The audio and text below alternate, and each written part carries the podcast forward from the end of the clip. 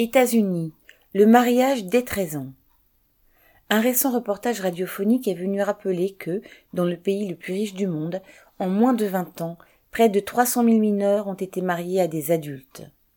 Parfois, il s'agit de jeunes filles d'à peine plus de 10 ans. Aujourd'hui, 43 États sur 50 autorisent cette pratique barbare. En Californie, près de 25 000 enfants ont été mariés ainsi entre 2000 et 2018. Un ex-sénateur raconte qu'en 2017, une jeune fille de 16 ans est venue l'alerter sur le fait que, dans son école, une élève de 13 ans allait être mariée par ses parents. C'était en plein milieu de la Silicon Valley, là où se trouvent implantées de grandes multinationales de l'électronique. Dans cet État, il n'y a aucune limite d'âge au mariage. En dessous de 17 ans, les services sociaux doivent vérifier qu'il n'y a pas suspicion de contrainte mais il suffit du consentement d'un parent et de l'approbation d'un juge pour que l'affaire soit conclue. Le calvaire de ces jeunes filles ne s'arrête pas là.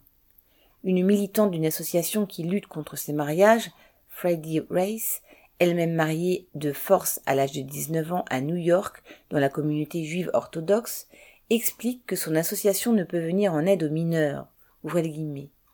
Beaucoup de mineurs nous appellent, dit-elle, Malheureusement, nous ne pouvons rien faire pour elles, nous n'en avons pas le droit. Celles qui fuient le domicile conjugal ou celui des parents sont considérées comme des fugueuses. Elles sont reconduites chez elles par la police. Fermez les guillemets. Dawn Cherry, une autre militante, a été mariée à l'âge de 13 ans à quelqu'un qui en avait 20 de plus et la violait depuis ses 11 ans.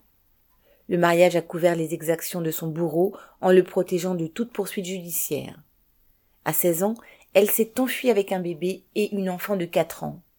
Ensuite, pendant toute une période, elle a dû se cacher et vivre sans abri, accompagnée de ses deux enfants, parce qu'elle était mineure et considérée comme fugueuse, hors la loi.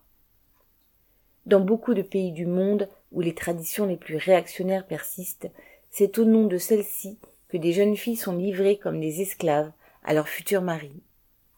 Aux États-Unis, les mêmes horreurs sont permises, au nom de la liberté entre guillemets, sous prétexte que le mariage est, ouvrez les guillemets, un droit fondamental, fermez les guillemets. Pierre Royan.